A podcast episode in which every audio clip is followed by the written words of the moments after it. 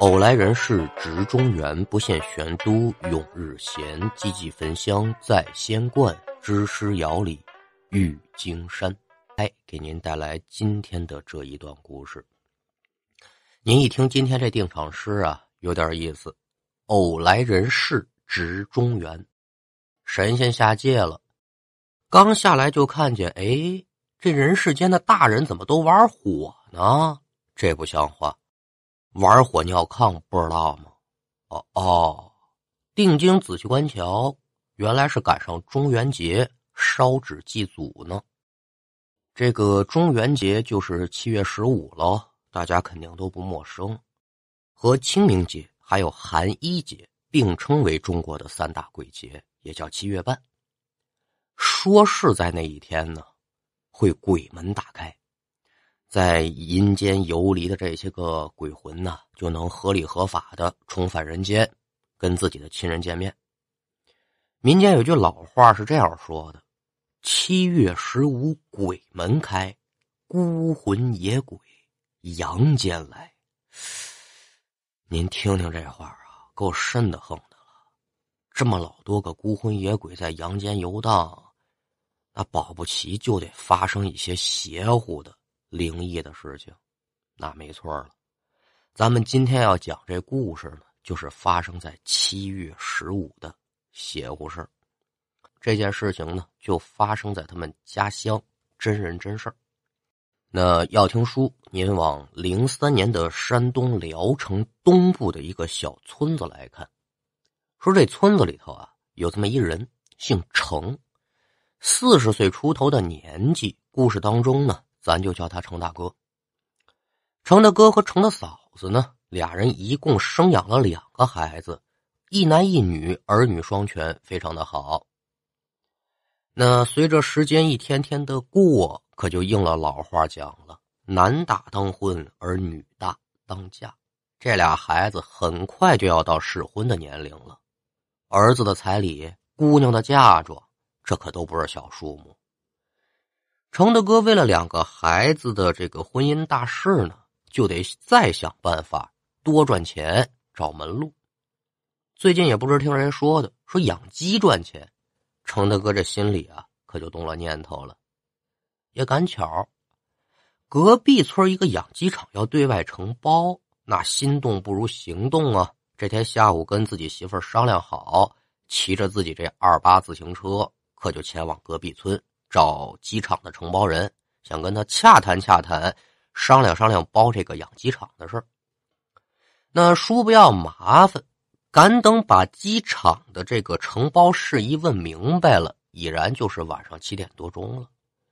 一看到饭点了，主家呢也挺好客。哎呦，你说来都来了，别着急走了，这天也黑了，坐下，咱俩聊一聊，吃点东西，喝点酒，这可不要紧的。那那多打扰，打扰什么呀？山东人好客。那一个呢是荡乡本土，离的都不远；二一个呢也是这程大哥呀，跟这个养鸡场的负责人聊的确实也挺投机的，可就把留下来吃晚饭这个邀请啊，就给答应下来了。哥俩是边喝边聊，边聊边喝，这酒可是真够喝尽兴了。赶等酒过三巡，菜过五味，起身要离开的时候，再一看这钟点坏了，晚上十一点多了。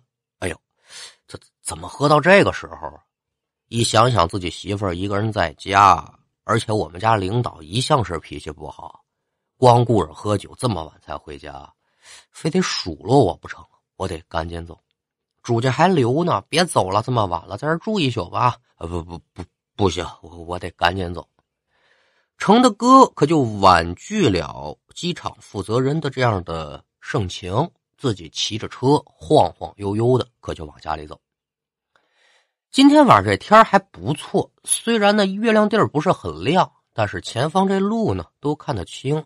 嘴里面哼着小曲儿，程的哥可就慢慢悠悠的往家的方向赶。那这两个村子隔得又不是很远。按正常的行进速度的话呢，骑车顶多二十分钟。但是考虑到程大哥已然是醉酒的状态了，肯定要比平时慢一点。说是慢一点儿，今天慢的可多得多了，快十二点了，还没进村呢，一个小时不到家。走走停停停停走走，可是看到自己家村子里面的点点星光，程大哥说了：“哎哎呦，我我可可可算是要到家了，累死我了。按咱现在的距离测量吧，大概也就是一千米左右的距离，拐几个弯过一座桥的事儿。可是，就往桥上边拐的时候，出事儿了。明明就十来米的距离。”就到拐弯的地方了，可是程大哥是不管怎么往前走，他就找不着那拐弯的地儿。程大哥这人呢，倔驴脾气，加上喝了不少的酒，他越找不着，他越着急，越着急他就越想找，跟自己杠上了。又骑了五分多钟，程大哥是脚下一个不稳，咣当一下，连人带车可就都撂地上了。那都说这喝完酒的人不怕疼，但是。这一下子摔的程大哥呢也够呛，哎哎哎呦，摔死我了！慢慢悠悠站起身子，揉着身上的患处，这嘴里可就骂骂咧咧的，不好听了。具体说的什么学徒，我就不能给您学了，不够咱这节目的标准。这可就奇了怪了，这这这路怎么回事？明明就没多远，我怎么来来回回走走了这么长时间呢？还行，不糊涂。这边程大哥正骂着，迷迷糊糊间，只见呢，打远处影超超走过来两个人。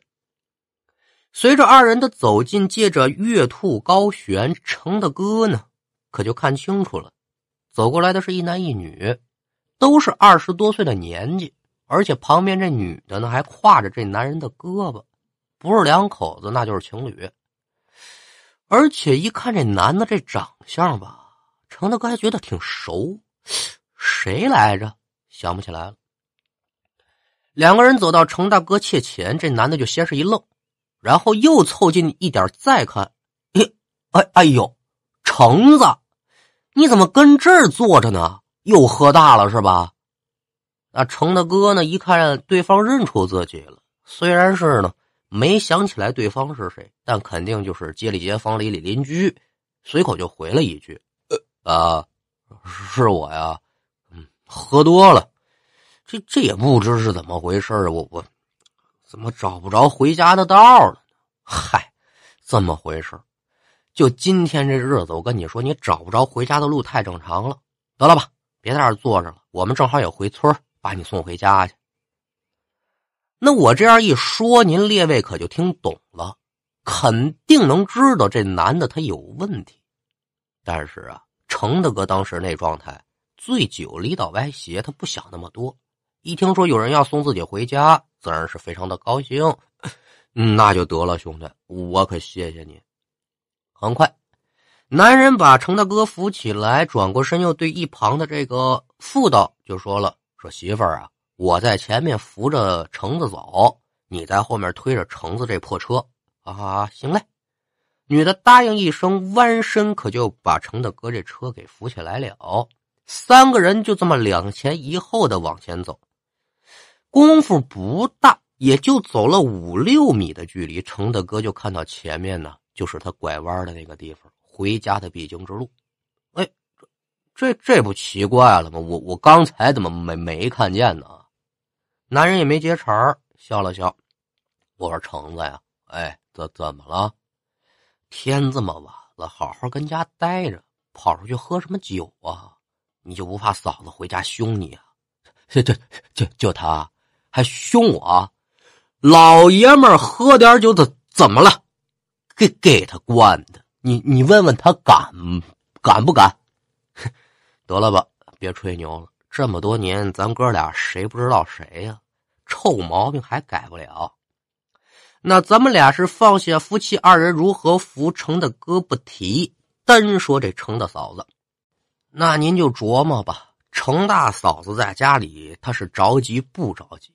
爷们儿走的时候跟他说了，我呀去商量这个生意上的事顶多呢也就七八点钟谈完你就该回来了。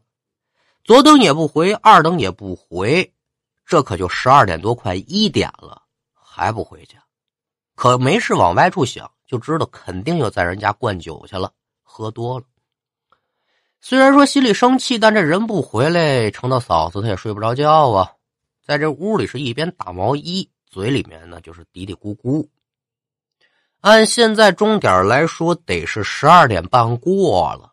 程大嫂子就听到自己家这外门呢，让人给推开了。而且听到程大哥说话的声音，哎，不不不用扶我，喂，这这没没喝多，就知道了。回来了，果然是喝多了，死不了臭嘎嘣的，还知道回来呀？怎么不喝死在外面呢？这嘴里刚骂，就听程大哥在外面可就嚷嚷了：“家里的人呢？赶紧出来，搬板凳，倒倒倒水，来请了。来请的就是来客人了。”那此时这程的嫂子是气在心头啊，说话呢也是直来直去，心里怎么想的可就怎么说了。我可不管你，自己带回来的人自己管。哎呦，这就不老合适的了。人家来到家中是客，你跟自己爷们怎么不顺序？但是客人还是该招待的。说了这么句话，不老好听的。那程的哥一听程的嫂子这么一讲，那。不识自己这茬儿，那兄弟啊，我们家娘们呢，傻了吧唧的，人事不懂，别别跟他一样来来来，上屋来。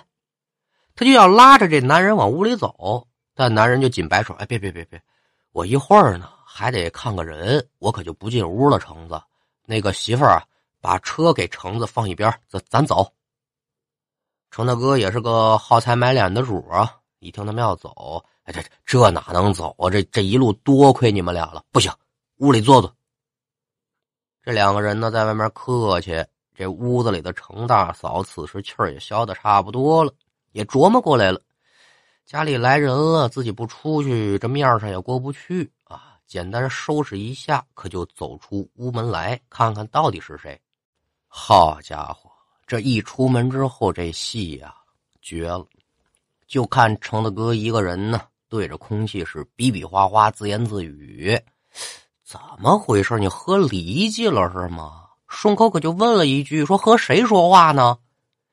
程大哥闻声就知道自己媳妇出来了，就赶忙对身边这男的说：“兄弟，你你嫂子出来了，咱咱呢，赶紧进屋，让你嫂子泡茶，咱哥俩聊一会子，还让。”这边程的哥是说的有模有样，但程的嫂子呢，除了自己爷们之外，是一个人也看不见呢，就以为程的哥是在这撒酒疯。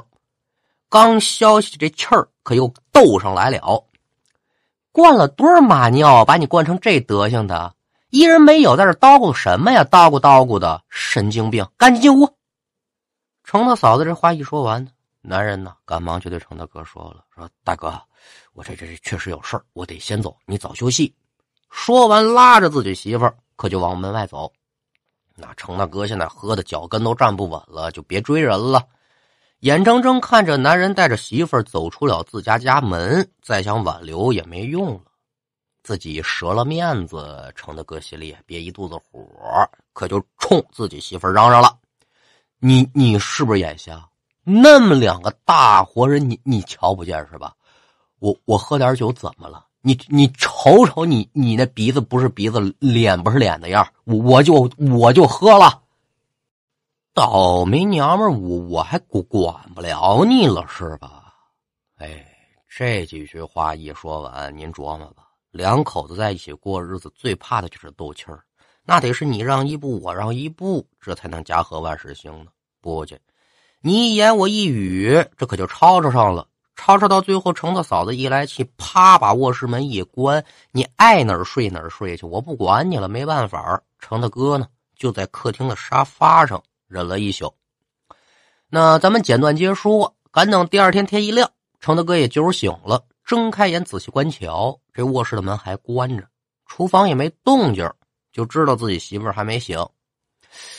哎呦，头疼！我我这是不是又喝多了？仔细回忆了一下昨天的场景，还有那么几个小小的片段，好像是跟自己媳妇嚷嚷了。那怎么办呢？大丈夫能屈能伸呢？你喝完酒厉害，这酒一醒，家庭地位自然就回到最底层了。赶紧起来给媳妇儿做早餐，一会儿呢说几句好听的，这事不就过去了吗？可等程大哥起来之后呢，就感觉自己啊这身上呢有股味儿，拽衣服提到鼻子之上，这么一闻，嗯，烧纸的味儿啊，就是上坟烧纸钱那味儿。而且身上沾的到处都是纸灰，自己心中也挺纳闷这从哪儿弄的这东西？我昨天是不是摔着了？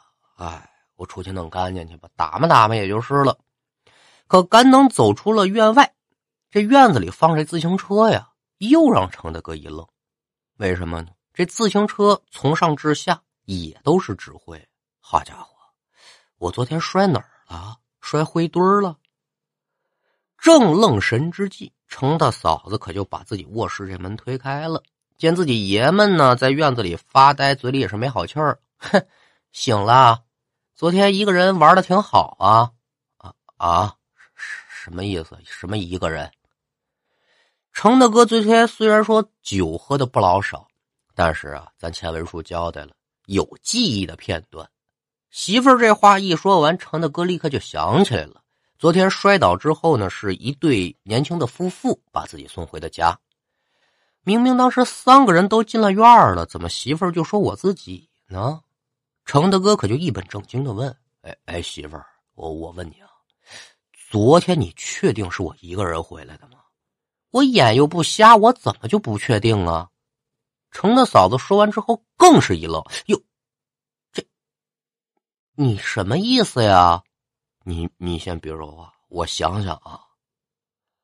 随着程大哥静下心来，慢慢的回想昨晚的场景，这记忆可就恢复了一些个。程大哥说了，这人我看着眼熟，是谁？我想想，那个身灵，那个鼻子，那个眼儿，哎，想起来了。这一想起来不要紧，程大哥是噔噔噔脚步踉跄往后。可就栽倒于地，一脸的恐惧，嘴里哆哆嗦嗦：“媳媳，媳媳妇儿，你你你你能不能给给我拿拿条裤子呀？”那程大嫂子一看自己爷们这个表现，也是吓了一跳：“哟，怎么了这是？”媳妇儿，你你你你昨昨天没看见人对吧？怎么回事？你快说呀！哎呀，我我跟你说。昨天跟我回来的呢，是两个人，一男一女，两口子。但是，我再一琢磨，这俩人估计不不是人，吓尿裤子了，不是人。昨昨天送我回来那人我认得，你知道是谁不？不知道。小军，小军是谁呀？哎呦，我那发小啊！啊，那个小军不死了二十多年了吗？可说呢，所以我说我碰上的不是人呢，这这是小军的鬼魂吧？哎呦，那程大哥一想起来，昨天送自己回来的人是自己的发小小军，程大嫂子可不敢再多说什么了，心里面也是根颤呐，赶紧是扶着自己爷们进屋。过了好长时间，两个人情绪稳定下来。程大嫂子呢，就催程大哥：“你赶紧上人坟前给人烧点纸去吧，别让人给缠上。”程大哥自然是照办呢，烧金元宝啊，纸钱呢，好一通念叨。咱哥俩可是一块撒尿和泥长大的兄弟，你可别缠上哥哥，要不然你可不够意思。清明时我多给你烧纸，哥们儿。这事儿办完之后呢，程大哥又想起来一件事，挺纳闷身边怎么还有一女的呢？这女的我可没见过，而且小军好像问这女的叫媳妇儿，他没娶媳妇儿啊。您就甭说那个年月了，连带着现在每个村子呀，都得有几个懂行的人，什么婚丧嫁娶、闹个邪病、撞个撞客呢，这些人都能给你解决。那程大哥的村子自然不例外，也有这么个人。这人呢叫九叔。程大哥想到此节不明白呀，可就找到了九叔了。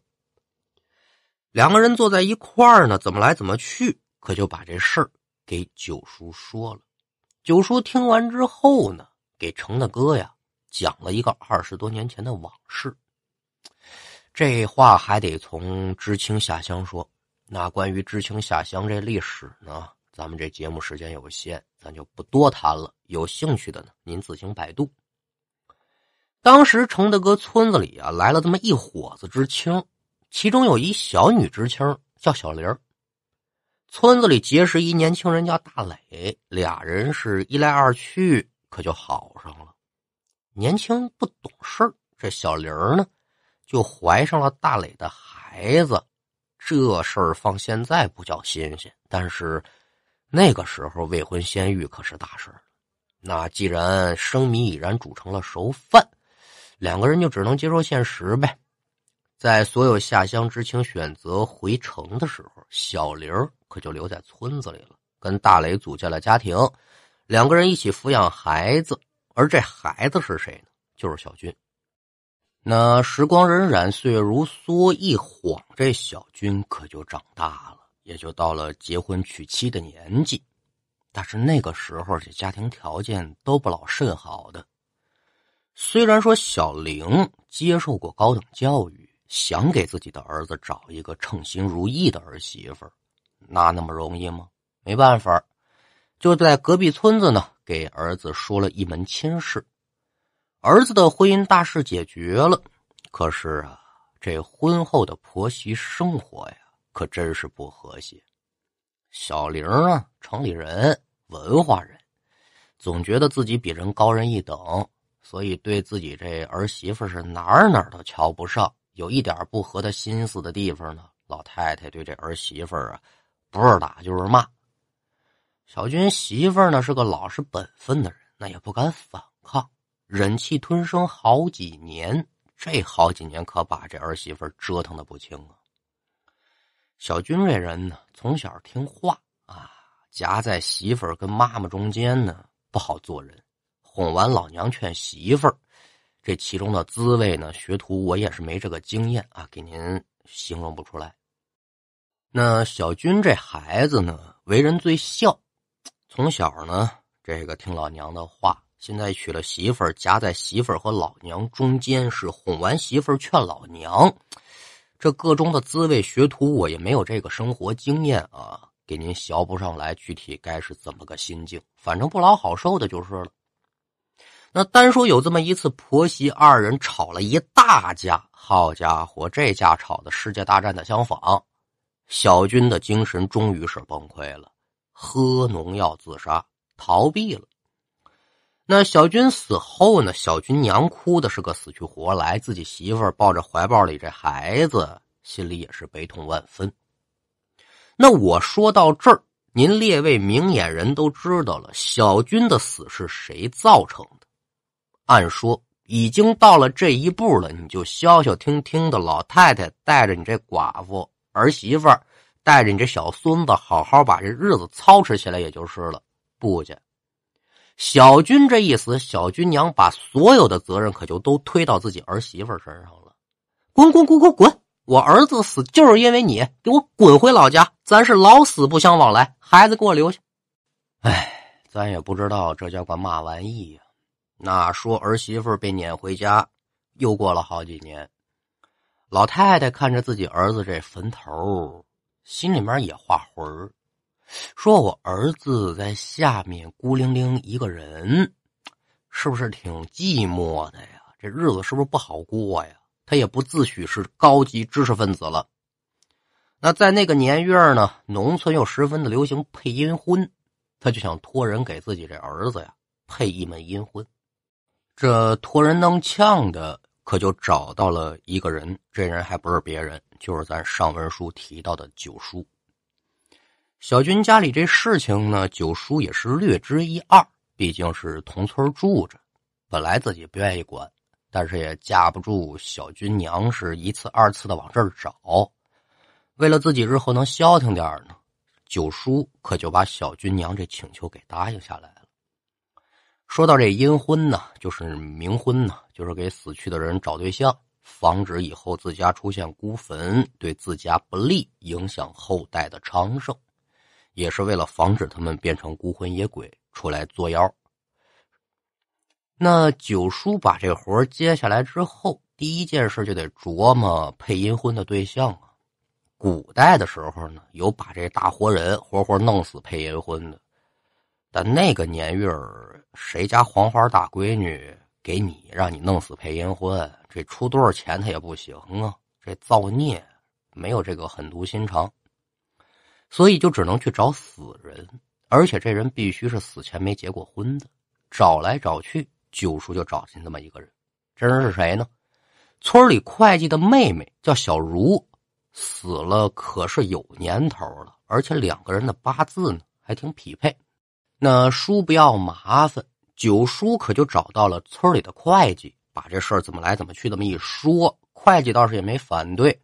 两家这么一碰头，这事可就算是定下来了。剩下的日子无外乎就是挑良辰宅吉日，两个人这么一并股，就算是齐活了。那说活人结婚呢，有媒人。死人结婚同样也得有媒人，但这个媒人呢叫阴媒，阴媒自然就是九叔来担任啊。具体什么细节呀，我也不太懂，给大家也说不明白，大家简单知道这么个事就行。举办冥婚当天呢，九叔把双方家长叫到一块儿，拿出了小军和小茹这生辰八字，再次落实生辰八字相符，出过门户帖之后。九叔就写出了龙凤双帖，交于双方家人，这就算是俩人结婚了，也不要房，也不要车，真好。紧接着呢，九叔就吩咐小军娘备好衣帽鞋袜，小如家呢准备好这个布裙霞帔，其余的生活必备用品也都给准备停当。一群人是屡屡夯夯来到小军的墓前，摆好了酒水以及各色水果祭祀。在墓前呢，摆了两把椅子，而且这椅子后面呢，各立一面一尺多长的小帆布。九叔在小军面前念念叨叨，时不时的呢，就观察这椅子后面这帆布，直到九叔祭祀完毕，椅子后面这两条小帆布没有丝毫晃动。见此情形，九叔是微微点头，说：“哦，帆布不动，这是小军这孩子答应结婚这事儿了，女方可以起灵合葬。”按九叔指定的时辰，众人又来到这女方的墓前挖棺，棺材带出来，立刻呢，在这个坟坑当中啊泼一盆水，扔俩苹果，这叫清坟平安。紧接着呢。九叔又拿出了几把花红纸钱的，在坟前是高高扬起，女方这边就算是起灵成功了。九叔带人再次回到小军的坟前，在小军的坟墓旁边呢，又挖了一新坟，并且露出了小军这个棺材这个帮槽啊。接着呢。九叔就吩咐众人把小茹这丫头也埋到坟当中，这叫夫妻并骨，也叫合葬。之后又在二人的坟前呢再祭奠了一番，这事儿咱就不细表了。一切都准备好了，然后呢，众家属啊就开始在这喊说：“大喜呀，大喜呀！”这冥婚就算是完了。程大哥听完九叔这一片讲述呢，两个眼睛直发懵。我怎么不知道这事儿？嗨，甭提了。你那两年不是一直在外面打工吗？你也不在家，你自然是不知道的了。啊，感情是这么回事儿。那这事儿有没有问题？九叔，您还用不用再给处理处理啊？我可不想让鬼跟着我呀！啊。处理倒不怎么用处理了。你那天晚上遇到小军的时候啊，正好是七月十五，鬼门大开。小军这两口子呢，也是想念家中的亲人呢，就回来看看。虽然说他老娘有万般之不对，但毕竟也是自己的至亲之人，生身之父母。你那天为什么看不到转弯？你知道吗？我不知道，因为那天你喝多了。神魂颠倒，身上的三把真火不旺，加上又是阴日，你这遇到了鬼打钱了。孩子呀，酒要少吃，是要多吃，日后少喝点酒，多消消喜。哎，呃，那我知道了啊，那我是一口也不能喝了吗？那别介，日饮八钱，嘿嘿，延年益寿。